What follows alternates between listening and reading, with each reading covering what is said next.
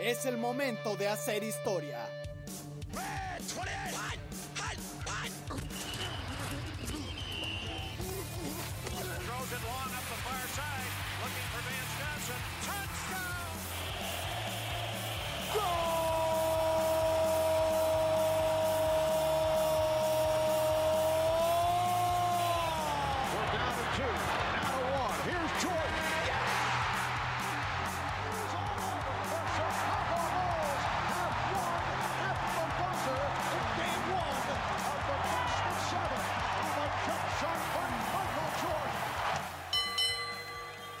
Porque el resultado del partido, de la pelea, se define desde el túnel. Bienvenidos, esto es el Túnel Podcast.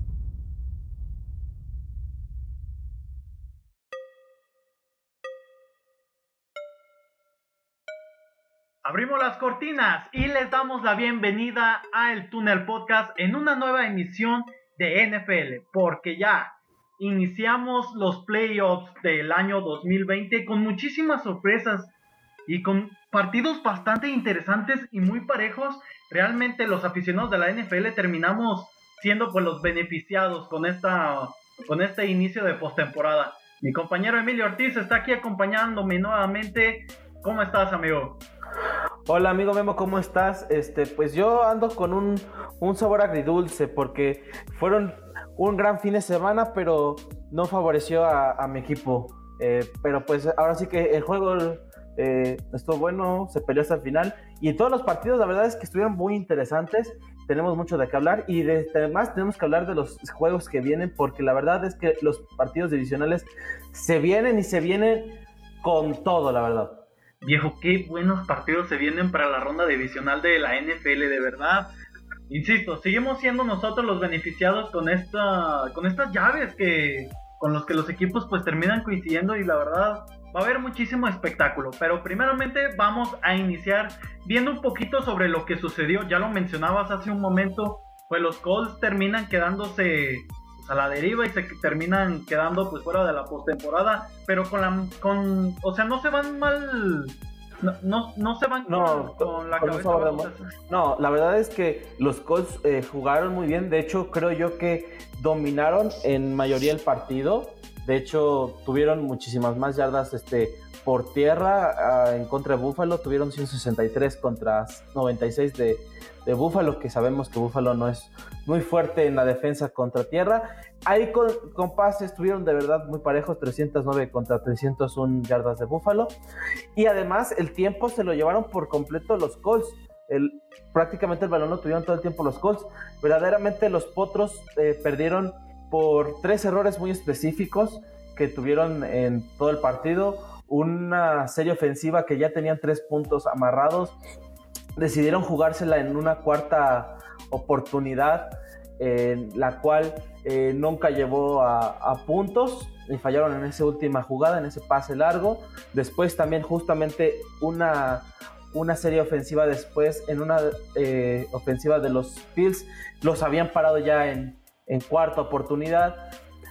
Eh, Bills esperan a jugar el, esperan a que se termine el reloj un liniero salta de la línea, les marcan una infracción a favor de los Bills y les dan la primera oportunidad que termina en una anotación, en un touchdown. Y la última, eh, eh, ahora sí que los Colts fallaron un, gol de campo que los hubiera puesto. Ese gol de campo, de hecho, fue la diferencia principalmente en. Mi Rodrigo Blanco, amigo. Sí, la verdad es que. Qué tristeza me dio eh, haber visto lo que sufrió nuestro Rodriguito que se ganó nuestro corazón en toda la temporada, la verdad. Una de las cosas, bueno, ahorita vamos a comentar un poquito sobre esos detalles que terminaron definiendo el partido. Por supuesto. La verdad es que los Colts, como digo, jugaron hasta el final. Al final tuvieron una oportunidad de una Ave María que desgraciadamente no se concretó. Eh, quedó un poquito corto el pase. Iba a buenas manos, pero pues ahora sí que una María es un, literalmente es un, un volado para ver quién, quién se puede quedar con el balón en, ese, en, esa, en esa jugada. Exactamente, exactamente. Lo dices muy bien. Ese es, es varios puntos que ahorita estabas mencionando. Yo desde mi perspectiva, la manera en como vi este partido es que eh, el equipo de los Buffalo Bills venía siendo pues una máquina avasalladora en toda la, en toda la temporada regular. Llegaban como amplios favoritos y la verdad es que los Indianapolis Colts dieron, dieron pues una gran sorpresa porque muchas personas pensaban que este partido iba a ser un poquito más disparejo de lo que parecía y la verdad es que fue uno de los partidos más cerrados de esta ronda de comodines.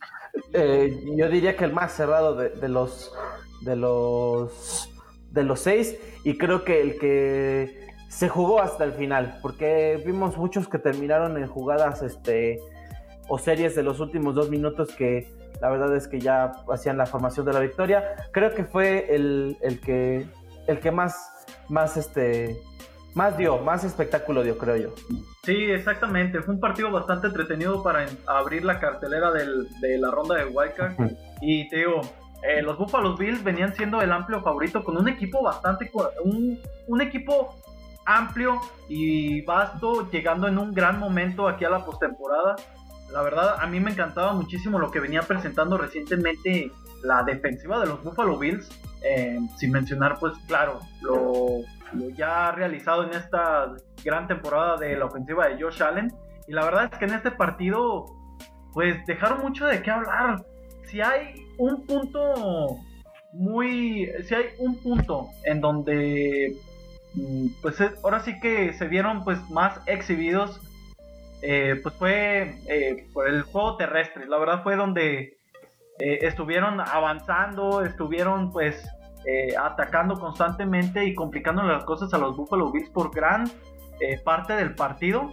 Sin embargo, pues Josh Allen termina siendo el show de Josh Allen en, este partido nuevamente. Hay una jugada durante el partido en donde pues termina soltándosele el balón, pero pues terminan, terminan reparando estos errores y pues bueno, finalmente los, los, los Indianapolis Colts pues empiezan eh, de a poco a poco pues amenazando a los Buffalo Bills en el marcador.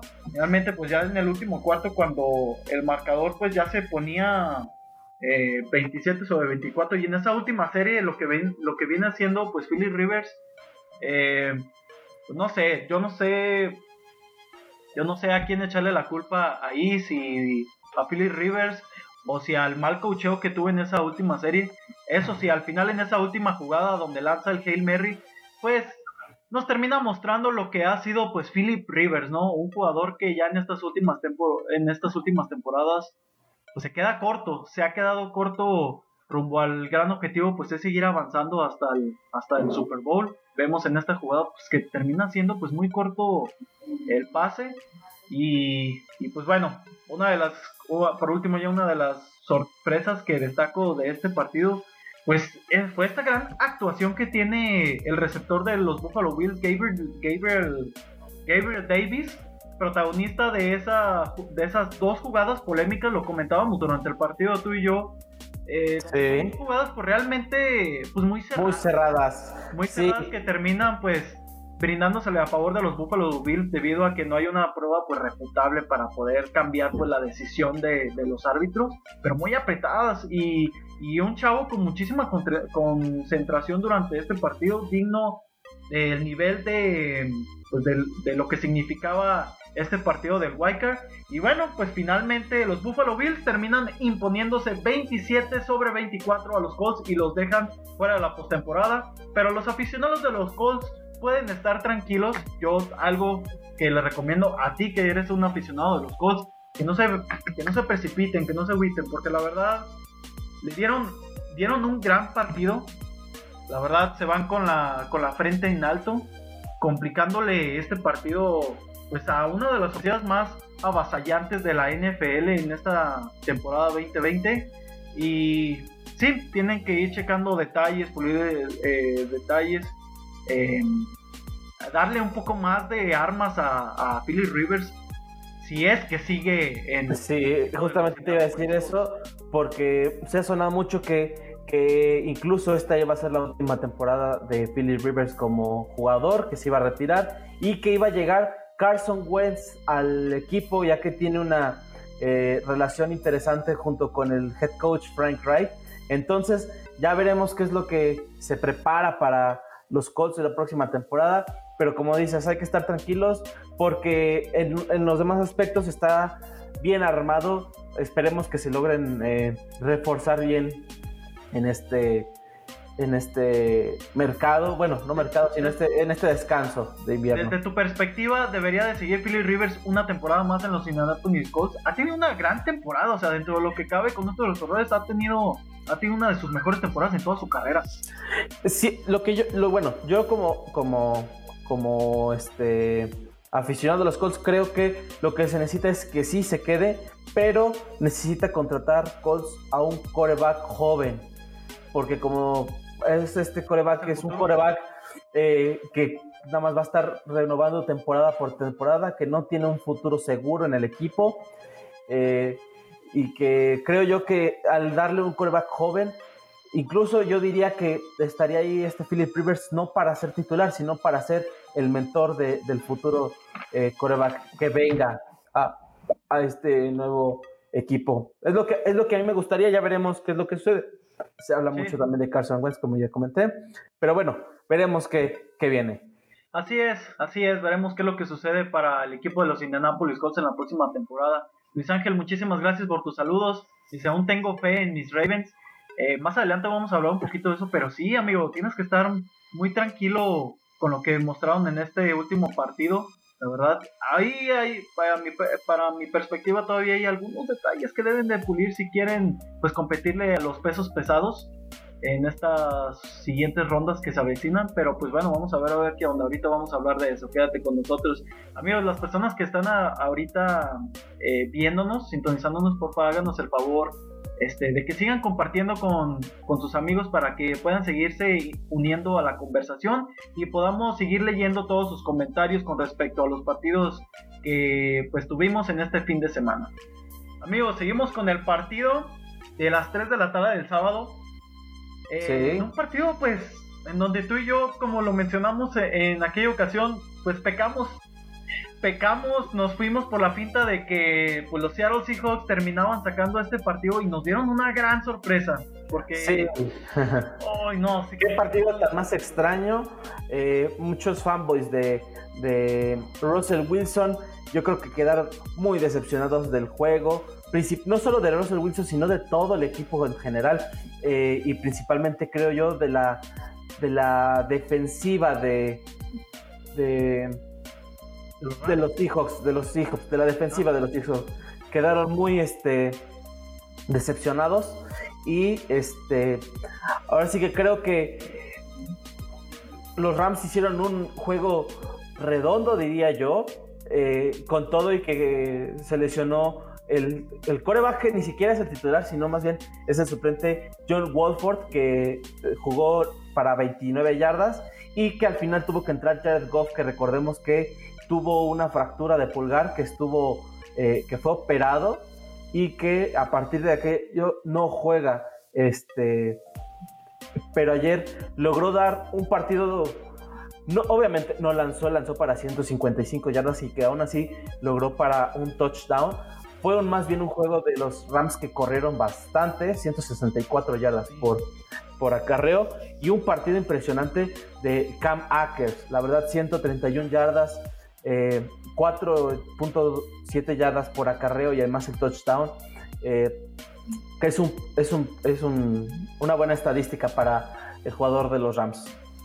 Así es, así es Emilio, fíjate, es, es muy curioso, es muy curioso lo que pasó en este partido.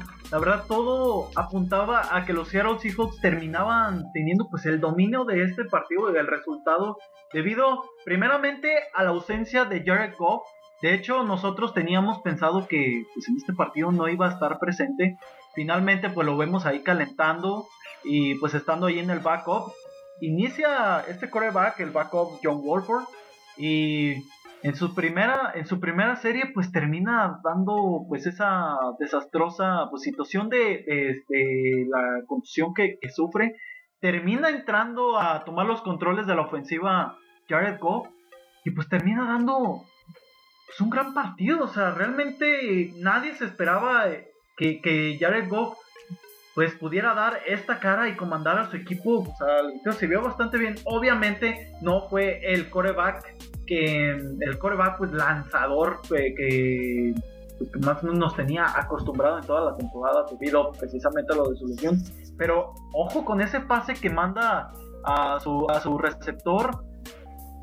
Eh, de ese pase de más de 35 yardas que termina abriendo el marcador.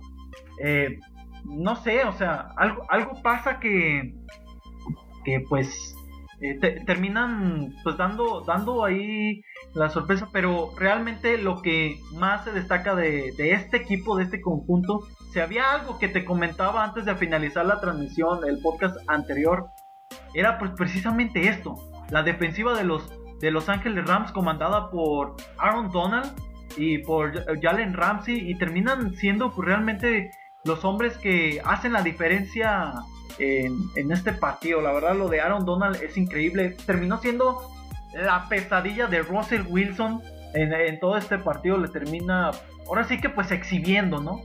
Sí, la verdad es que hay que estar muy pendientes, principalmente con, con los Rams en la, a la hora de defender.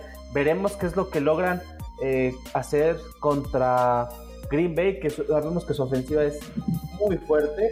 Eh, pero bueno, ya veremos qué es lo que procede. Así es, así es, amigo. La verdad es que sorpresivo lo de los Seattle Seahawks. Mucha gente esperaba muchísimo de ellos. Eh, y pues la verdad lo, lo, lo, que nos saca de onda para, para este encuentro pues, pues fue la versión de Russell Wilson. Es increíble lo que, lo que vimos el día de hoy. Un hombre de 11 pases completos de 27 en este partido con apenas 174 yardas. Sí, dos touchdowns, pero una entrega de balón que pues bueno, termina afectando en el marcador en ese pick six que, le realizan en la primera mitad. Y, pues desastroso, desastroso la verdad, una gran decepción lo de los Seattle Seahawks.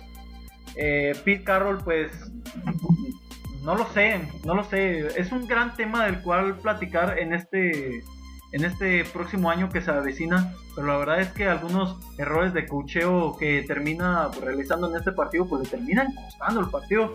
Y pues algo más que podemos destacar es que pues Sean McVay realmente le tiene la medida ya a Pete Carroll en este tipo de encuentros. Lo tiene bastante estudiado y le termina complicando los partidos eh, finalmente.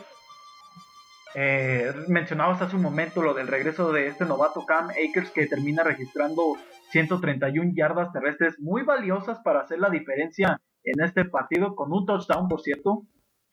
Eh, y pues la defensiva de los Seahawks también no se entiende qué es lo que pasó en este encuentro porque la verdad te decía en la emisión anterior en el podcast pasado pues es un equipo que venía a la baja y luego su y luego venía de poco a poco incrementando pues su nivel, ¿no? La verdad eh, quedó mucho de ver. Jamal Adams pues tuvo una actuación pues regular, no terminó siendo ese hombre que comandara a su defensiva y que hiciera pues la diferencia y pues bueno, termina pagando el precio, un, un resultado pues sorpresivo eh, termina siendo un poquito resultado, eh, perdón, un poquito cerrado, pero pues que realmente no refleja pues lo, lo exhibidos que terminaron sí. los Seahawks. Sí, la verdad es que estuvo parejo en un poco en, el tema de yardaje, eh, pero como dices, el marcador es un poco engañoso a lo que verdaderamente sucedió dentro del campo. pero bueno, ahora sí que habrá que ver cómo detienen a, a a, los, a los empacadores de Green Bay. Así es, amigo, es el partido que se avecina para este conjunto, pero aguas, debe tener muchísimo cuidado. Va a ser, ay, amigo, va a ser bien interesante este partido porque tenemos a la mejor ofensiva de la NFL contra la mejor defensiva de la NFL. Va a ser increíble, va a ser un partido que va a sacar chispas y nuevamente menciono, los beneficiados en, esta ronda divisional pues somos nosotros los aficionados de la NFL porque nos espera un, gran espectáculo. uno de los partidos más llamativos de, esta ronda divisional que se avecina la próxima semana. Alejandro Manrique dice F por Vikings. tranquilo amigo, tranquilo, tienes futuro, ten paciencia, tienes a un gran novato a tus filas como Justin Jefferson y Kirk Cousins no está, está mal, tienen que echarle un ojo a su defensiva, vamos a ver qué Dice también, dice, ¿quiénes creen que lleguen al Super Bowl? Yo ya dije en mi speak, dimos nuestros picks la semana pasada, pero pues lo repetimos. Este, pues a mí me, yo me sigo sosteniendo con mis Buffalo Bills. Y este creo que pueden dar la sorpresa a los Tampa Bay Buccaneers. Ahorita vamos a comentar un poquito sobre pues, cómo vienen llegando. Sí, justamente es el, es el, juego que sigue. Eh, eh, yo, bueno, mi, mi del, lado de, de, la americana doy por casi por hecho que va a llegar eh, otra vez Kansas City al Super Bowl. Y del lado de la nacional la tengo un poquito más difícil. Yo tengo a tres candidatos. Uno sería Tampa Bay, otro sería Green Bay y otro serían los Santos. cualquiera de los tres creo que es buen candidato para llegar al Super Bowl. Creo que veo un, po veo un poquito encima a Green Bay o a los Santos que a Tampa. Pero bueno, habrá que, habrá que ver cómo va avanzando esta, esta ronda divisional. Sí, amigo, porque la verdad no la tiene nada sencilla para esta siguiente ronda divisional. Cualquiera de los dos, tanto los jefes de Kansas City contra los Browns y ahorita los que ya mencionábamos, eh, Green Bay Packers contra contra los Ángeles Rams. Va a ser un partidazo. También nos preguntaba a quién ven como MVP.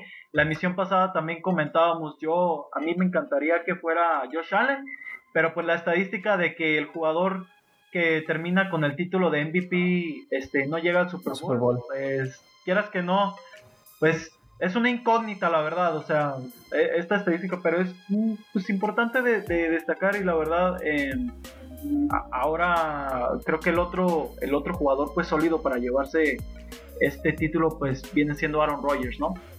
Sí yo, sí, yo también comentaba la semana pasada que, que Derrick Henry eh, podría ser el MVP de esta temporada, 2.000 yardas por tierra.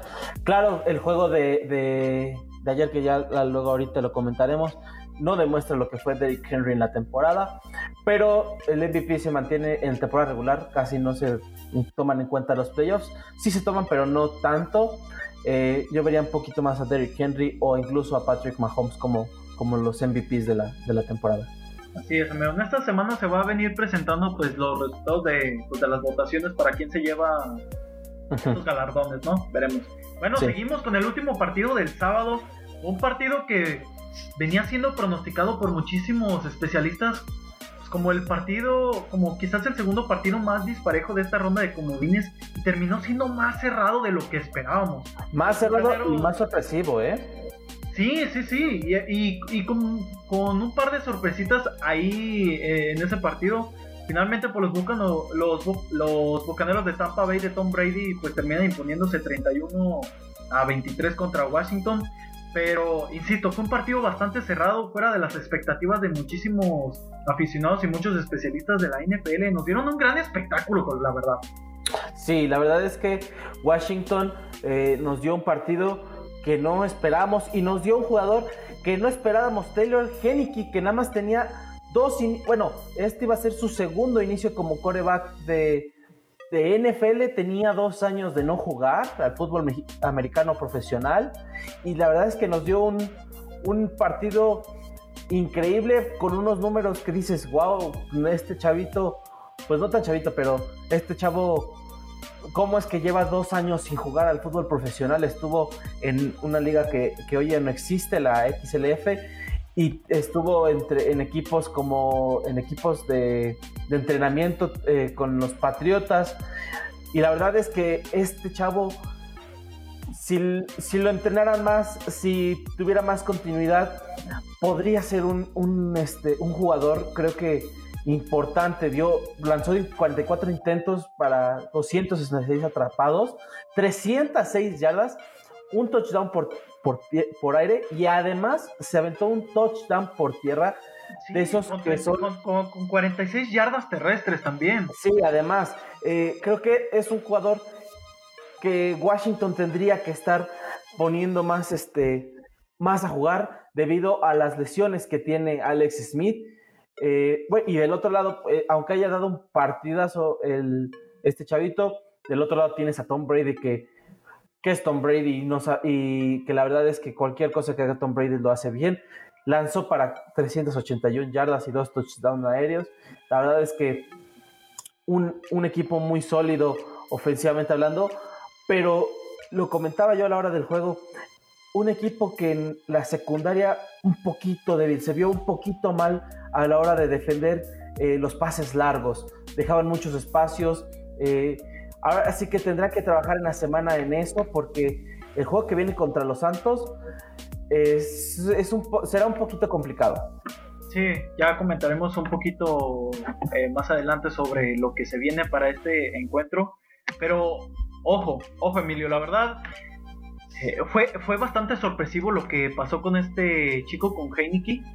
Mm, eh, mencionaban más o menos como las 3 de la tarde, pues esta ausencia de Alex Smith debido pues a su pues de que no se termina recuperando de esta lesión de la pantorrilla que venía cargando en la semana pasada. Y pues termina dando una gran sorpresa un excelente partido eh, pues provocando alguna ilusión a los aficionados del Washington Football Team. Pero pues tranquilo, ¿no? Yo creo que está bien, yo creo que un buen partido lo tiene eh, lo tienen todos, así como un mal partido también. Aún así, pues es destacable lo de este jugador. Tiene grandes armas, o sea, eso es a lo que iba también. Eh, por momentos terminaba complicándole el partido a la defensiva de los, de los bucaneros de Tampa Bay. Sí. Eh, este hombre, este cuerpo terrestre de Antonio Gibson y McKissick, pues es, es un cuerpo terrestre muy sólido que pueden seguir trabajando eh, en, esta futura campaña del, año 2021. Eh, eh, en este partido realmente el, factor importante que debía de ser la diferencia para el resultado y poder sacar la victoria pues era la defensiva frontal. Veíamos eh, comandado por Chase Young que venía haciendo pues unas declaraciones en la semana, ¿no? ¿Recuerdas? Sí, tráiganme a Tom Brady, claro que sí. Sí, la verdad es que dio buen juego, ¿eh? Chase Young, muy buen partido. Eh, creo que, que está... Eh, no le complicó las, las cosas como, como uno esperaba a Tom Brady, pero creo que dio un partido interesante. Desgraciadamente no, no tiene tan buenos compañeros como uno podría esperar aunque haya sido la mejor, una de las mejores defensivas de toda la liga, pero eh, sí, sí dio un partido interesante Chase Young, eh, pero bueno, ya pasó el juego y ahora sí que veremos cómo se refuerza, cómo se prepara eh, Washington Football Team para la próxima temporada. Yo diría que dejaran a estos dos corebacks que son Hinnicky y Alex Smith yo difiero contigo con eso que mencionas de Chase Young. La verdad, venía siendo el jugador que tenía que aplicarle esa presión a Tom Brady para poder evitar que concretara los pases y provocar, pues, alguno que otro balón, balón suelto o alguna intercepción. Y la verdad es que, pues, terminó quedando corto para, para las expectativas de, Tienes que ver también un poco el trabajo de la línea eh, ofensiva que genera, que genera Tampa, le da un buen tiempo, logra este, tener bien a, a,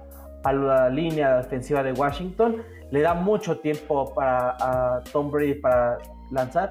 Y la verdad es que justamente pues sí, es lo que, lo que hace es, logra detener a Chase Young, pero lo poco que pudo hacer creo yo que lo, lo, lo lo hizo un poco interesante, sí, como dices, tiene que ser el jugador que, que, sí, que, que sobresalga, pero es un, es un novato, habrá que darle tiempo, habrá que darle experiencia, a ver cómo se va desarrollando, tiene mucho futuro este chavo Chase Young, veremos cómo, cómo, cómo, es, lo que le faltó fue experiencia principalmente, pero creo que, que Chase Young le, le falta, le falta un poco para este para llegar a, ser un poquito más importante. Ya veremos cómo es que en un futuro le compite a los hermanos Watt, porque eh, ahora sí que defensivamente son los dos, los dos jugadores más este, sobresalientes en, la defensa y ahí se podría estar asomando en un futuro Chase Young.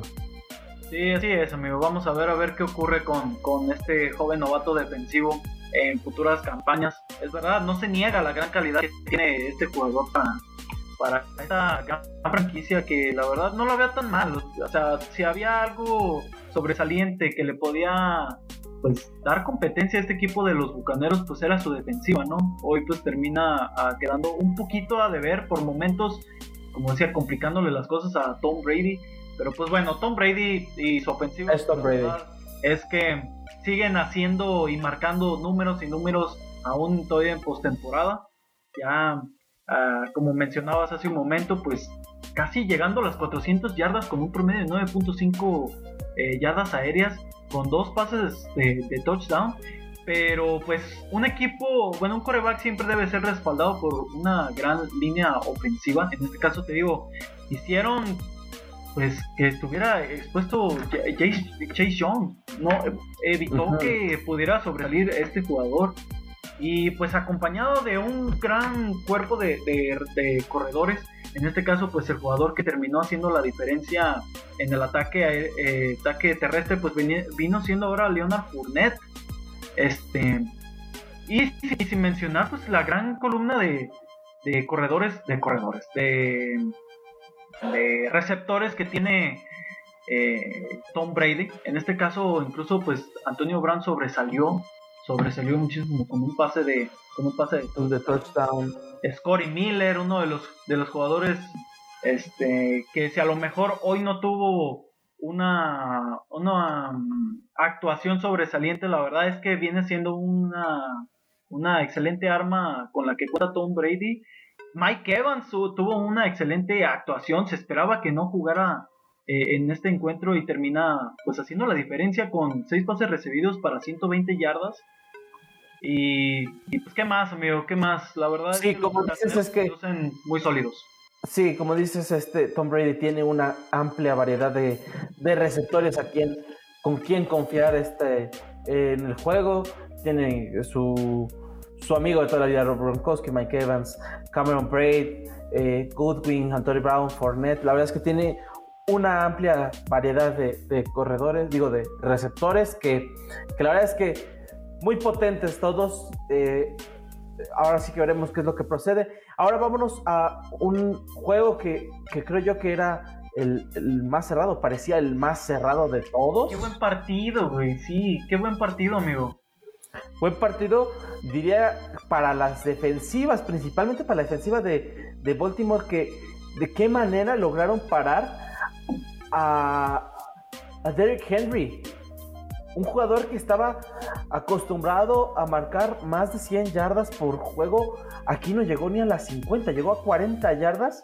Lograron parar a la, a la ofensiva terrestre de, de Tennessee. Y eso se mostró en el marcador.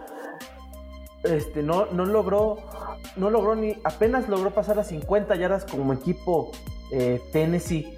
Eh, un partido, la verdad, un poco decepcionante para, para, para los Titanes que venían haciendo una temporada interesante.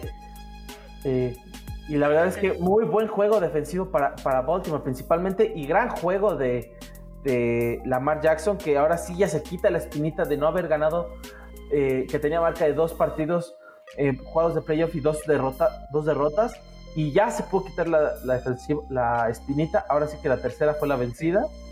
Eh, jugando para ciento, como, como hacía toda la temporada, no para largo yardaje en, en, por aire, perdón, pero por, por tierra es que la verdad sigue siendo un monstruo este Lamar Jackson. Efectivamente, yo te lo mencionaba el podcast pasado. Si hay algo, si hay, este, si, si esta es la oportunidad perfecta para que los cuervos de Baltimore pues se quiten la espina de, la temporada pasada. Como tú mencionas, pues, pues terminó siendo pues, la tercera la vencida. Y fue un partido bien interesante eh, en donde pues se mostraron, se mostraron bastante bien las defensivas. A mí me parecía me, parecía pues el telón de, el talón de Aquiles de los Titanes de Tennessee pues su defensivo y la verdad es que hoy terminaron pues componiendo, ajustando las tuercas y complicarle el partido por momentos a Lamar Jackson ya ves en, en el eh, en los primeros en el primer cuarto pues cómo termina pues mandando este envío de intercepción por Lamar Jackson este fue obviamente también fue un muy mal pase Sí, sí. La verdad, empiezan a, ¿cómo se dice? A, pues, pues, provocarle pues ahí un sustillo a, los cuervos de Baltimore por momentos pues este pues complicando bastante a Lamar Jackson pues, pues, pues su progreso de la ofensiva. O sea, simplemente basta con mirar, con mirar eh, las estadísticas y los Titanes de Tennessee registraron 8 capturas a Lamar Jackson y compañía. Sí, la verdad es que, que defensiva fue un, creo yo que más este más el partido de defensivas, porque, bueno, un poquito más de la defensiva de, de Baltimore, que estuvo un poquito más acertada a la hora de, pues en general a la hora de, de, las yardas por tierra, que fue donde se notó la, la, la superioridad de los, de los, de los cuervos. Sí, de los cuervos, definitivamente. O sea, solo tenían que hacer un trabajo y era evitar el acarreo por, eh, por vía Derrick Henry. La verdad es que lo hicieron, lo hicieron bastante bien. Ahora sí que Tennessee tenía, eh, creo que es uno de los equipos muy dependientes de uno de sus jugadores. Y hicieron que ese jugador lo, lo, lo anularon completamente y así se vio el juego principalmente. Brian Tannehill tampoco fue que haya dado un juego este, espectacular como para, para suplir esa anulación que hicieron con, con Derrick Henry. Eh, habrá que trabajar un poquito más esa, quitar esa codependencia hacia, hacia lo que haga Derrick Henry en el juego, porque eh, se vio un poquito mal eh, a la hora del ataque terrestre, porque si no hacía nada Derrick Henry es que Baltimore no tenía nada. Claro, digo Baltimore, este, Tennessee, claro que son un gran equipo y habrá que ver cómo se preparan y ya vieron que, que pues no todo eh, es Derrick Henry en, en, en, Tennessee. Sí, sí, sí, y de todas maneras, o sea, es, es de, digno de destacar lo de los Titanes de Tennessee, porque la verdad es que le dieron frente a un gran equipo con muchísimo talento, eh, como los Cuervos de Baltimore. Finalmente, pues termina dándose este resultado, pero muchas cosas, o sea, hay muchísimas cosas de lo cual platicar de, de este encuentro, la verdad hubo, hubo un, duelo que para mí fue uno de, fue de lo más sobresaliente en este encuentro, pues fue eh, el de Humphrey contra AJ Brown. Este jugador que termina pues ganando, generando espacio en esa primera jugada de touchdown, este, dejando pues tirado a, Marlon Humphrey en, en, la zona prometida. Y, y, un, y insisto, es un, fue un careo muy interesante en, en este partido finalmente, eh, finalmente, pues como mencionas tú, pues la defensiva de los Baltimore Ravens termina haciendo su jale, erradicando pues la vía más, más complicada en donde pues iban a generar peligro, el equipo contrario, en este caso pues el juego terrestre con Derrick Henry. Y termina, finalmente el partido pues termina cerrándose. Al final eh, Ryan Tannehill termina eh, lanzando ese envío a intercepción en manos de, Peppers.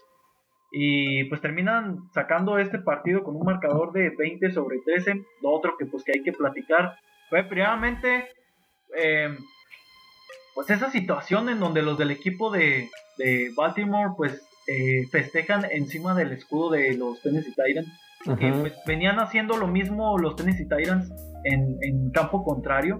Este fue ahora sí que el desquite, pero pues de todas maneras creo que pues es reprobable, ¿no? Yo creo que puedes, o sea, finalmente terminaste sacando el resultado, puedes hacerlo mejor, puedes ser más inteligente, ¿no?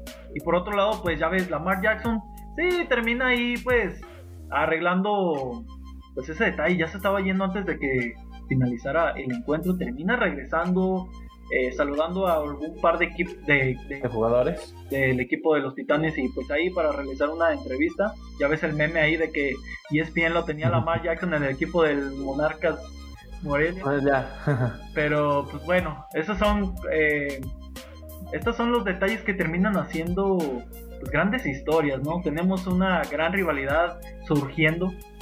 Sí, la verdad es que esto va a ser un, un gran eh, encuentro en futuros, futuros años, eh, principalmente con, la, con lo que es Lamar Jackson y Derrick Henry y un poquito también este Ryan Tannehill. Eh, veremos cómo, cómo se va presentando. Ahora sí que veremos cómo plantean el juego la próxima semana para la hora de tener, creo que un coreback un poquito más top que es Josh Allen Y veremos cómo se plantean este Ravens. Sí, vamos a ver, vamos a ver qué, qué es lo que ocurre finalmente. Pues hoy Lamar Jackson, pues no nos queda de ver, nos queda la verdad, tiene una gran actuación y es el primer, es el segundo coreback de la historia de la NFL en, registrar más de 100 yardas terrestres y más de 100 yardas aéreas, aéreas. de los playoffs. El primero pues eh, fue Colin Kaepernick. Entonces pues ahí está pues ahí está importante pues mencionar eso, ¿no? Sí. Amigos, estamos acabando, estamos acabando rápidamente nos vamos con uno de los partidos que para muchos pues fue uno de los más aburridos, pero que realmente fue un partido de, defensivas. Sí. Los New Orleans Saints termina imponiéndose 21 sobre 9 a los Chicago Bears que pues no se sabe qué es lo que estaban a, qué, qué vinieron a hacer en a los playoffs. En los, playoffs. La verdad es que, sí. la verdad es que, que Santos eh, pues sí lo gana un poco fácil. Eh, claro que la defensiva de los Osos los logró detener bastantes ocasiones. Eh, de hecho, fueron bastantes las terceras oportunidades que tuvieron cada equipo. Y ahora sí que, como dices, fue un, partido de defensivas. Que, y los Bears, ¿qué vinieron a hacer? Vinieron a dejar la postal de uno de los touchdowns más bonitos ayer con Jimmy Graham. justamente en el último en el último segundo del partido dejaron uno de los touchdowns más bonitos de esta temporada eh, a recepción de una mano, que la verdad es que para la foto únicamente. Y Drew Brees. Sí, viejo, pero es que ya nadie va a terminar hablando de eso. Es lo triste de todo esto. O sea, de nada te sirvió haber mandado un pase tan bonito y una recepción tan prácticamente bien, porque va a terminar siendo olvidada por este resultado, viejo.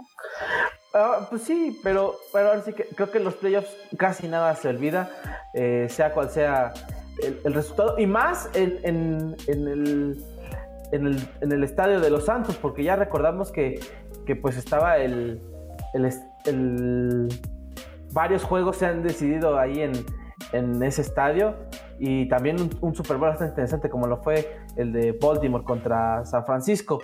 Eh, bueno, y para el juego pues Drew Brees dio un partido creo que regular para sus, para sus estándares de 265 yardas y dos touchdowns. Eh, y pues Alvin Camara que hizo un Alvin Camara, pero este, más, un más relajado, eh, apenas casi llegando a las 100 yardas con 99 yardas y un touchdown por tierra. Eh, igual que tiene muchísimos este, receptores para pues una baraja interesante como lo son Deontay Harris, Michael Thomas, que ya está regresando a este nivel interesante, Jared Cook, igual el mismo Alvin Camara que lo usan eh, también como receptor, como Humphrey. Entonces, creo que Santos eh, le sirvió este juego como para ir planteando y ver qué, eh, cuáles son sus, sus, sus errores en ciertas cuestiones y sus ventajas para el juego que viene, que es un juego bastante interesante, eh, encontrarse a Drew Brees y, Tampa Bay, que, en que recordamos que es un partido divisional, entonces es el tercer enfrentamiento de estos dos en la temporada y ya cada uno se llevó un partido y juegos disparejos cada uno, entonces vamos a ver este tercer juego, qué, qué tan parejo, qué tan disparejo puede parecer eh, para los dos. Ahora, el resultado final del partido no refleja también como tal la, realidad de lo que fue este juego. O sea, eh, mira, de, de la ofensiva de los Chicago Bears, la verdad, no podemos hablar. Es desastrosa. Pero la verdad es que la defensiva de los Bears pues realmente vino a dar un partido, o sea, le complicó por momentos a, a, Drew Brees y al mismo Tyson Hill en una jugada donde le terminaron rebotando el balón. Sí. O sea, la, verdad vino por momentos a complicarles su partido y, y pues de nada te sirve, o sea, dentro del fútbol americano de nada te sirve que la defensiva haga la casa si es que tu si es que tu ofensiva pues no hace. Imagínate, o sea, Sí, la verdad es que. Insisto, de, imagínate la estadística, o sea, nueve veces tuvieron el balón los Chicago Bears y de esas nueve veces, ocho regresaron. Sí, ahora sí que creo que. Increíble. Sí, creo que la verdad es que. Eh, pues el partido sí queda de ver, o bueno, es algo que, se esperaba el resultado debido a, cómo se venían los dos equipos. Eh, pero bueno, ahora sí que fue más como una, un partidito de preparación, creo yo, para, para los Santos y para lo que se viene. Sí, a los Santos les ayudó este partido para tener pues el, el ánimo por delante porque pues la próxima semana tienen un compromiso muy importante con la historia Drew Brees. Ahí hablando de Drew Brees, pues la verdad no se vio no se vio nada mal, pero lo que le ayuda es que tiene hombres que le responden tanto por juego terrestre como por la vía aérea. En este caso, como mencionamos hace un momento, pues Camara vuelve a tener una gran participación en este encuentro, vuelve a ser el factor X de esta ofensiva. Este, sus receptores también, digo, eh, respaldándolo. En esta ocasión no tuvo una, una actuación pues muy sobresaliente entre comillas Emmanuel, Sanders, pero pues sigue siendo un receptor confiable para, para los envíos de Drew Brees y pues la defensiva igual, sólida, complicando el juego a la ofensiva, a la ofensiva en este caso de los Chicago Bears. Eh, un equipo pues, muy sólido que va a dar una gran actuación la próxima semana contra los Tampa Bay Buccaneers. Y pues lo único que se puede mencionar es que pues tenemos a Drew Brees para una semana más frente, frente a Tom Brady, un gran encontronazo. Y por otro lado, pues los Chicago Bears, difícil, difícil ayudarlos a justificar pues lo que fue esta temporada. La verdad, insisto, creo que este ya es el último partido de Mr. Trubisky vistiendo la, jersey de los Chicago Bears. No se sabe qué es lo que vaya a pasar. Por ahí suena que Deshaun Watson llegaría para tomar los controles de, de esta ofensiva. Pero pues McNaghy tampoco. La verdad es que eh, tuvo una, un inicio de temporada bastante bien, de cinco victorias consecutivas.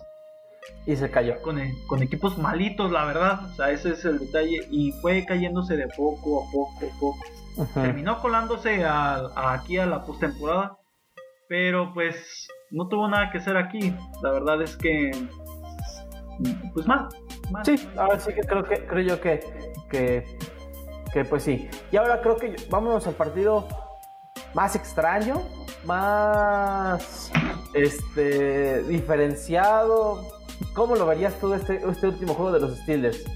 Irreconocible para cualquiera de los dos conjuntos que se presentó en, este partido. Sí, la, verdad es que... No sé, o sea... No sabemos qué pasó en este... ti, yo te pregunto a ti, yo te pregunto a ti, ¿qué pasó? O sea, ¿qué, ¿qué, fue lo que pasó? ¿Realmente fue mucha confianza la que tuvo los Pittsburgh Steelers? A ver, ¿qué es lo que qué, qué pasó? eh, no sé, no, es que no, no. A ver, para los que no vieron el juego. eh, todo, ese juego, amigo. Bueno, pero para los que no empezaron a ver el juego, los Steelers ya iban perdiendo a los 14 segundos de juego 7-0. Todo empezó desde ahí. Todo empezó desde ahí, desde ese mal centro. Sí, Increíble, a ver, de verdad. No, no ¿Cómo es posible? intercepciones, balones perdidos. Un juego muy extraño por ver Roethlisberger, porque la verdad, ves los números, son 500 yardas por, por aire Pocos jugadores logran esa cantidad de, yardas eh, en un partido de playoff. Pero el problema es que entregaron el balón cinco veces. Cinco veces fue. Cuatro intercepciones un balón suelto, que ese fue ese centro. Exactamente. Eh, cinco, cinco intercepciones. Y al, primer y al primer cuarto ya lo teníamos 28-0. Sí, amigo. Y durante un momento Sí, eh, justamente el primer tiempo de los, de los Steelers es que fue asqueroso y reconocible como lo quieras ver. Eh, no sabemos qué pasó. Y durante un momento se pensó, pa, esto puede, se puede remontar, se puede remontar, pero... Sí, claro. Al final creo que, que la situación anímica ya no era la, misma. Eh, claro, los Browns dieron un partido que le salió bien en todos los aspectos, creo yo. Eh, tienen un grande, una pareja de corredores tremenda, como lo son Nick Chubb y Karim Hunt. Tremendos los dos. Exactamente. Y ahora sí que, que por, por, por Jarvis Landry, lo que ha hecho Justin Hooper, son eh, jugadores que, que, te responden. Y luego de, la, de, de que no esté Odell Beckham Jr., que recordemos que, está lesionado y que no ha podido jugar en mucho y no Va a jugar, se quedó fuera. Y, no, y ya no va, ya no va a jugar, efectivamente. Es que lo que ayer pasa con, con, con los Cleveland Browns que les, salió todo como les tenía que salir, no tuvieron errores. Baker Mayfield, un partido discreto pero contundente, tres touchdowns.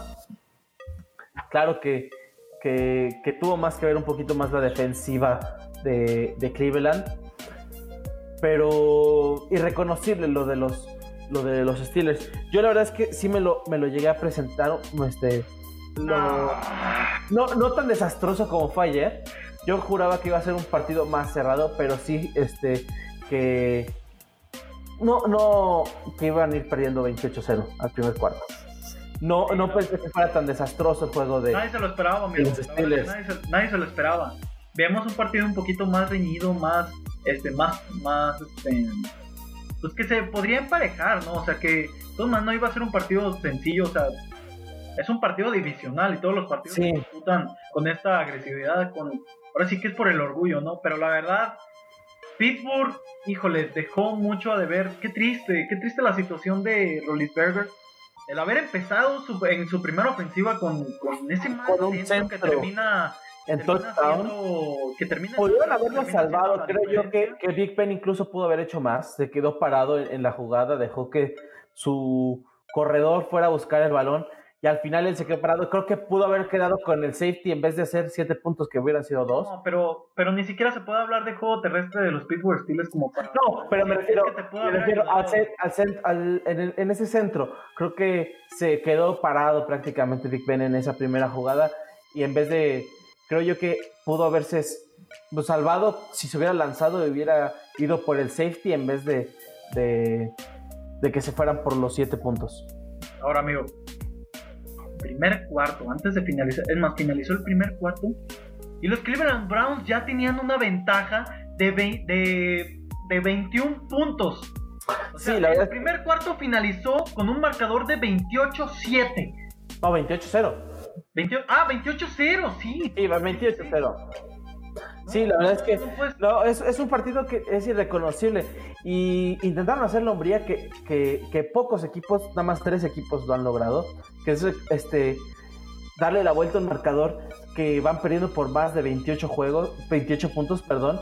Esa marca nada más la han hecho tres equipos que lo han sido los Bills de Buffalo contra Tennessee, eh, los Potros de Indianapolis contra Kansas City y, creo que el más este, recordado es el de los Pats contra Atlanta. Creo que eh, intentaron hacer algo que, pocos logran. Pero bueno, vamos a ver. Eh, eh, creo que sí es una, es una cachetada de realidad lo que pasó ayer con, con los Steelers. Porque sí, habrá llegado con los 11 victorias seguidas, pero muchos partidos fueron pidiendo la hora, sinceramente. La temporada de los Steelers finalizó en aquella derrota contra los Washington Football Team en la semana 11, me parece que fue.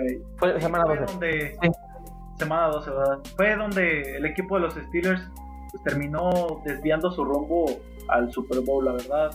No se sabe, no se sabe ni siquiera en ese partido qué fue lo que pasó. La realidad es que hoy los Pittsburgh Steelers quedan mucho de ver a su afición, la verdad. Ah, sí. Eh, se veía venir desde, justamente como dices, se veía venir desde ese juego.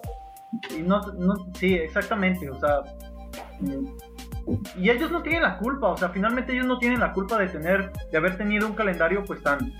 Tan fácil. Así que creo que de los calendarios más fáciles que se han visto en mucho tiempo. Sí, y aún así, y aún así de todas maneras tenían la gran exigencia de pues, dar algo a su afición.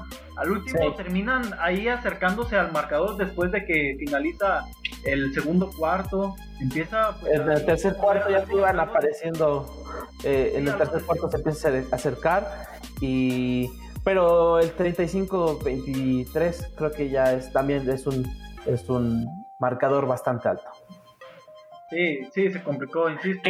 Que, ojo, que ojo, ayer estaban comentando los, los Pittsburgh Steelers, la última vez que, que se enfrentó a Browns en un, en un en un juego de playoffs, justamente pasó exactamente lo mismo. Iban perdiendo por 12 puntos y los, en el último cuarto y los alcanzan a remontar. Y ojo, pudo, ese partido lo pudieron haber perdido por esa última recepción que, que se tardó un poquito de más en hacer la, la, corrección y no se salió del campo al tiempo para parar el, reloj. Y en ese partido, en ese partido Steelers lo gana 36-33. Eh, claro, es un, son épocas completamente diferentes y hoy los Cleveland Browns se vieron muy fuertes, bueno, ayer se vieron muy fuertes ante unos Steelers irreconocibles. Sí, sí, estoy de acuerdo, estoy de acuerdo y la verdad, ah, mucho, mucho que decir para este partido y, pues igual, amigo, irreconocible, yo sustento, sustento y respaldo lo que mencionas. Eh, ya hablamos ya hablamos mucho sobre los Pittsburgh Steelers, pero también es mucho de resaltar pues, lo que ha hecho lo de los Cleveland Ah, sí, sí, sí. Como mencionaba, como mencionaba en una de las publicaciones eh, de la página del túnel, pues da gusto, da gusto ver a un equipo que después de tantas decepciones, de muchos fracasos, malas elecciones del draft, pues hoy tienen un equipo sólido y competitivo. entrando al mundo de la NFL de lo que son capaces. Sí la verdad. a los que no entraron a postemporada de suerte. Y hoy dieron realmente una cátedra de, fútbol americano tanto defensivamente como ofensivamente. Sí este es el equipo de los de los que no fueron campeones divisionales es el mejor el de los de los tres era el que mejor había quedado. Y con justa razón teniendo a a Mayfield, el coreback, que, comento, dio un partido discreto, pero dio buen juego que le salió perfectamente todo como le tenía que salir. Eh, lo que es Karim Hunt y Nick Chop corriendo una dupla explosiva que creo que nada más eh, Kansas tendría una, una dupla ofensiva así. Y bueno, y por aire que tienes a Jarvis Landry y Austin Hooper, Rashad Higgins, que, que la verdad te responden. O sea, no son no son jugadores que nomás están ahí porque sí, sino son jugadores que responden. Con poco Cleveland está haciendo mucho, pero mucho, de verdad mucho. Y ojo, recordemos que para este partido tuvieron la ausencia de Kevin Stefanski y, ah, sí que... un par de jugadores del... No entrenaron. dos del miembro de... No, no, no, entrenaron, no entrenaron en campo. Sus entrenamientos eran vía Zoom y justamente la manera, la manera que, presentaban las jugadas es que el entrenador les ponía una jugada así, el nombre, a ver, así, el nombre, y atrás la jugada que tenían que presentar. La verdad es que es una... Lo que hicieron ayer los Browns es, es, es muy bueno y habrá que ver cómo se le presenta, creo yo, al mejor equipo que de la NFL hoy en día, que son los jefes. Sí, sí, la verdad es que no la tienen nada fácil. Tienen que tener muchísimo cuidado los jefes de Kansas City porque este equipo va en serio. Va en serio. La verdad van por todo. Es una, es, es, nos tienen una gran actuación. Vamos a ver, a ver qué es lo que puede hacer con una, con una ofensiva muy explosiva como la de Pat Mahomes y, y compañía ya iremos comentando eso. Pero este partido, también algo que destacar, es que le da el título a, Stephen, a Kevin Stefanski como el coach del año. Ah, sí, claro, claro que sí. Llegó a los, regresó a los cafés de Cleveland después de 19 años sin playoffs, siendo la racha más larga de, de, toda la NFL de la historia. Es claro que sí se merece ese, ese título. Ya para terminar, ¿cuáles, son tus, ¿cuáles son tus predicciones de los, de los cuatro juegos? Ay, amigo, pues mira, vamos a hacer un recuento de los partidos que se avecinan para la próxima semana. Ya mencionábamos a los jefes de Kansas City contra los Cleveland Browns. hijo, qué partidos tan buenos se nos vienen. Los Baltimore Ravens contra los Buffalo Bills. Los Santos de Nueva Orleans y los y los Bucatriotas de Nueva Tampa. claro que sí. Este, otro partido bien interesante. Y los Rams, Los Ángeles Rams en contra de los Green Bay Packers de visita. Amigo, primeramente, el partido de los jefes de Kansas City contra los Browns.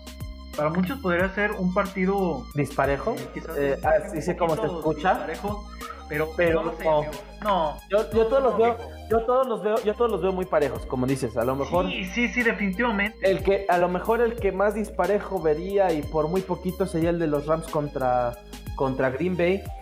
Eh, bueno. No.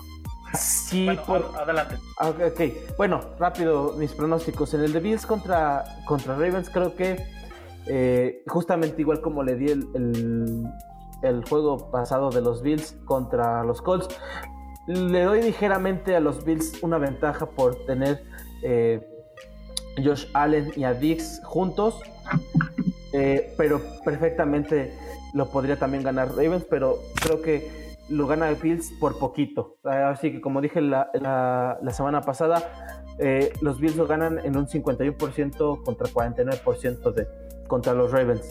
El de Kansas City contra Browns, sí yo creo que veo poquito más favorito a, Kansas igual, eh, a los Browns. claro, tienen que volver a... Kansas lo que tiene es todo. Tienen Travis Kelsey, Tariq Hill, Damian Williams eh, y por supuesto Patrick Mahomes que los va a guiar eh, eh, a la victoria, creo yo.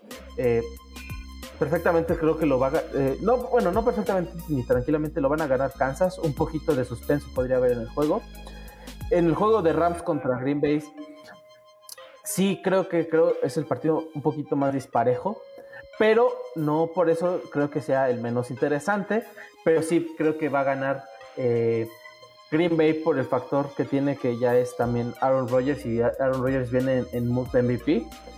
Y en el juego de, Tampa contra Santos, creo que el factor de, igual de, de Drew Brees que viene en su última temporada posiblemente, bueno, sí ya es su, sus, últimos playoffs, sus últimos partidos.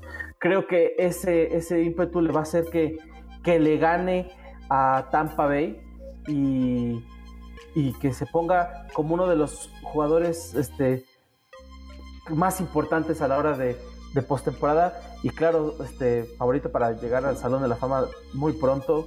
Eh, Drew Brees ahora que se retire. Sí, no hay duda de eso. Este, creo que, creo que ganaría Santos igual por, por poquito. Eh, sí, los juegos todos van a estar muy parejos, eh, pero sí creo que hay un poquito, unos, este, unos ligeros este, favoritismos hacia un equipo. Claro, que me encantaría dos cosas. Una, que se diera el juego de, de Lamar Jackson contra Patrick Mahomes en la final de conferencia americana. Me encantaría ver ese juego, sinceramente. Y otra es también ver en el Super Bowl a Tampa Bay contra Kansas por el simple hecho de que es el pasado de Tom Brady contra el futuro que es Patrick Mahomes. Ese juego en Super Bowl estaría interesante, pero en, pronósticos creo que exactamente creo que está un poco complicado que, que eso suceda. Sí, sí, sí, creo que sí. Sí, sí amigo. A ver, échame, los, los tuyos. Ah, yo no estoy de acuerdo contigo en muchísimas cosas. Te voy a decir por qué. Primeramente, el partido de los jefes de Kansas City contra los Browns, ahí bueno, estamos de acuerdo en que va a ser un partido sin antes de haber visto lo que pasó anoche. Creo que muchas personas hubieran pensado que este partido iba a ser realmente un probable, de hecho. Este, aún aunque hubieran ganado los Browns, pero a lo mejor con otra manera de haber ganado. O sea, la, verdad de ayer mostraron algo indescriptible.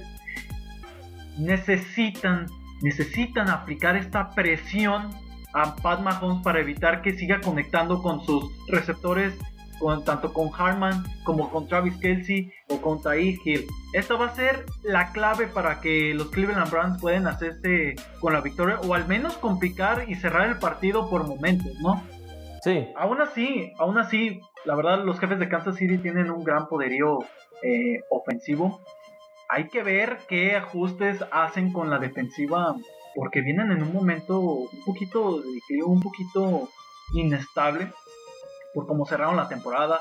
Más que nada, la muestra más clara de eso fue pues aquel partido contra los halcones de Atlanta. Pero pues vamos a ver, hay que irnos ahora sí que por una de las ofensivas más dominantes eh, de la NFL, comandada por Pat Mahomes. Si no es que la más, creo yo. Sí, creo que es muy sólido, es muy sólido el tener como favoritos para este partido a los jefes de Kansas City. Entonces veamos a ver qué es lo que sucede. Baltimore contra Buffalo va a ser un partido bien interesante, también bastante muy cerrado. Eh, cerrado de mucho espectáculo. Por un lado tenemos a Lamar Jackson y a Josh Allen, dos jugadores de características un poco similares con momentos, bueno, tenemos al anterior MVP de la, del, sí, pues al, MVP de la temporada pasada y al candidato al MVP de, esta, de esta temporada. Con dos ofensivas bastante explosivas, regulares y dominantes en toda la temporada de, de toda esta temporada 2020. Con dos defensivas que llegan eh, en un momento, pues en un buen momento. También esto va a ser un factor bien importante. Necesita ajustar las tuercas los, los Baltimore Ravens si quieren evitar que Josh Allen siga conectando con Stephon Diggs. Y no hay que hacer un lado el cuerpo terrestre de Zach Moss y de Devin Singletary porque a pesar de que no, es, no, es, no son como de los hombres de los que más la verdad es que es un cuerpo terrestre muy sólido. Y también considerar, como ya mencionábamos, pues esta nueva arma que tiene Josh Allen, en este caso, pues este, ¿cómo se llama? Este jovencito Davis, Gabriel Davis. Ah, sí. Y, y pues bueno, eh, Lamar Jackson creo que puede hacer eh, una gran hazaña, puede avanzar nuevamente hasta su primera final de conferencia americana y nos espera un gran partido de muchísimo espectáculo, tanto de ofensiva como de defensiva. En este caso yo me sostengo con mi favorito para llegar al Super Bowl. Tiene que llegar Josh Allen. Tiene que, hacerse, tiene que hacerse con la victoria en este partido. En el partido de los Santos contra los Bucks, como mencionábamos, pues es un partido de historia. Tenemos a los quizás dos mejores corebacks de estas últimas dos décadas de la NFL. Va a ser, va a ser eh, bien interesante lo que va a pasar va a ser el tercer encuentro de estos de estas dos escuadras en esta temporada. Y bueno, eh, es importante mencionar nuevamente pues que dentro de estos dos partidos que ya han tenido, pues los Santos de Nueva Orleans han sacado han salido con la mano en alto, eh, pues exhibiendo, ¿no? en partidos bastante, quizás en los en los peores partidos de Tom Brady y compañía, ¿no? Pero pues la verdad aquí aplica esta gran frase de la tercera es la vencida. Puede ser, amigo, puede ser. También nos espera un gran partido donde las defensivas también van a ser eh, factor importante en este, en este partido. Cameron Jordan, la verdad es, es un hombre fundamental y protagonista en, en, esta, en esta defensiva de, los Santos de Nueva Orleans. Y, con, y del lado de Tampa Bay, pues Sue y Pierre Paul son los ejes centrales también que van a ser los responsables de incomodar a Drew Brees y a Tyson Hill y pues tienen que estar bastante listos, ¿no? Atentos pues la defensiva secundaria pues para contrarrestar eh, el ataque de Alvin Camara, eh, Emmanuel Sanders y bueno, tienen grandes hay mucho de qué hablar de este partido, pero la verdad tengo que sostenerme, necesito necesito confiar en Tom Brady, en el factor Tom Brady. Creo que él va a terminar saliendo con la mano arriba rumbo a la final de la conferencia nacional. Y pues Drew Brees, con el dolor de mi corazón, pero va a salir con la mano, con la frente en alto. Va a ser un partido muy, muy, muy interesante, bastante, bastante llamativo y, de mucha, de mucha espectacularidad. Y por último tenemos a los Rams contra Green Bay. Ahí es donde te digo que difiero muchísimo contigo. Porque insisto, este partido va a ser un espectáculo. Tienes a la mejor ofensiva contra la mejor defensiva de la NFL. Ahora, Aaron Rodgers, como tú lo mencionas, Aaron Rodgers viene en modo MVP, viene a descansar, van a, van a hacer múltiples ajustes durante estas últimas, durante estas dos semanas que tienen de preparación a este encuentro. Tienes a un hombre como, como Davante Adams, como Aaron Jones, un hombre que de repente te da pues los chispazos, eh, un hombre con manos seguras como viene siendo Allen Lazar, de repente ahí las jugadas sorpresa con Martín Valdez Cantling, tienes a un hombre fundamental y seguro de las manos como Roberto Nayan, y pues eh, dentro de la defensiva de, los Green Bay Packers, pues mm, yo creo que ahí va a ser como la disyuntiva, es una de las, de las defensivas peores en, ataque aéreo y también de, también de las eh, pues de las más regulares dentro del dentro del juego terrestre. Vamos a ver cómo es que se presentan contra la defensiva comandada por Jalen Ramsey y Aaron Donald este va a ser el factor X no creo ahí te van no no sé no creo que los Rams vayan a sacar adelante este partido porque pues todavía tiene muchas deficiencias algunas tuercas que ajustar eh, ofensivamente. a pesar del relativamente juego regular de Jared Hope, la verdad es que sigue siendo ahí como su talón de Aquiles. No sabemos qué versión se va a presentar para este partido de, este jugador. Eh, va a ser también bien importante lo que vaya a hacer los Cam Makers. Van a tener que depender mucho del, del juego terrestre, ¿no? Eh, para, para contrarrestar a la defensiva de los Green Bay Packers. Pero los, los Green Bay Packers van a terminar llegando a la final de la conferencia no va a ser tan fácil, no va a ser tan fácil.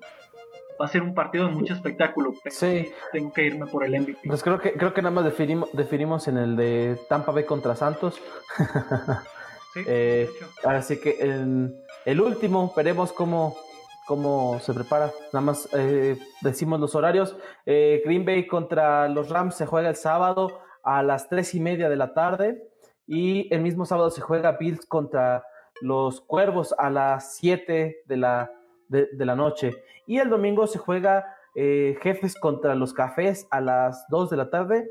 Y como ya comenté, el último juego de, la, de estos será Santos contra, contra Tampa a las 5 y 5.40 de la tarde. Así es, así es, Emilio. Pues aquí están los horarios, aquí están los encuentros que se van a disputar la próxima semana rumbo al Super Bowl 55. Nos esperan grandes encuentros todavía. Llegamos a la mejor semana de la NFL con partidos que van a quedar para la historia, con muchas historias. Sí, claro que sí, van a ser partidos que, como ya comentaste, para la historia, como creo que yo el que pondría más histórico sería el de Tampa Bay contra Santos. Sí, sí, sí, ese es yo creo que el, partido pues más llamativo de esta ronda divisional, pero ojo, ojo. no, todos, creo yo todos, todos son muy interesantes. Así es, ojo a lo que se avecina y qué felices, qué gran momento para ser aficionado de la NFL y ser y ser testigo de estos grandes, encuentros. Estoy completamente de acuerdo contigo. Así es, amigo. Y bueno, pues con esto vamos a terminar esta nueva edición de la NFL en el Túnel Podcast.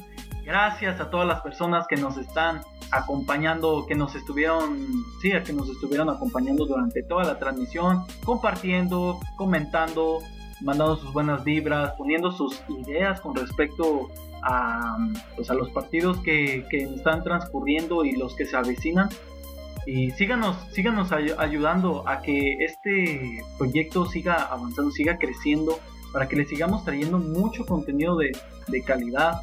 Síganos en todas nuestras redes sociales, tenemos cuenta en la cuenta en Facebook, así como en Twitter, y también estamos subiendo el, el programa del Tunnel Podcast por medio de la plataforma de Spotify como en YouTube.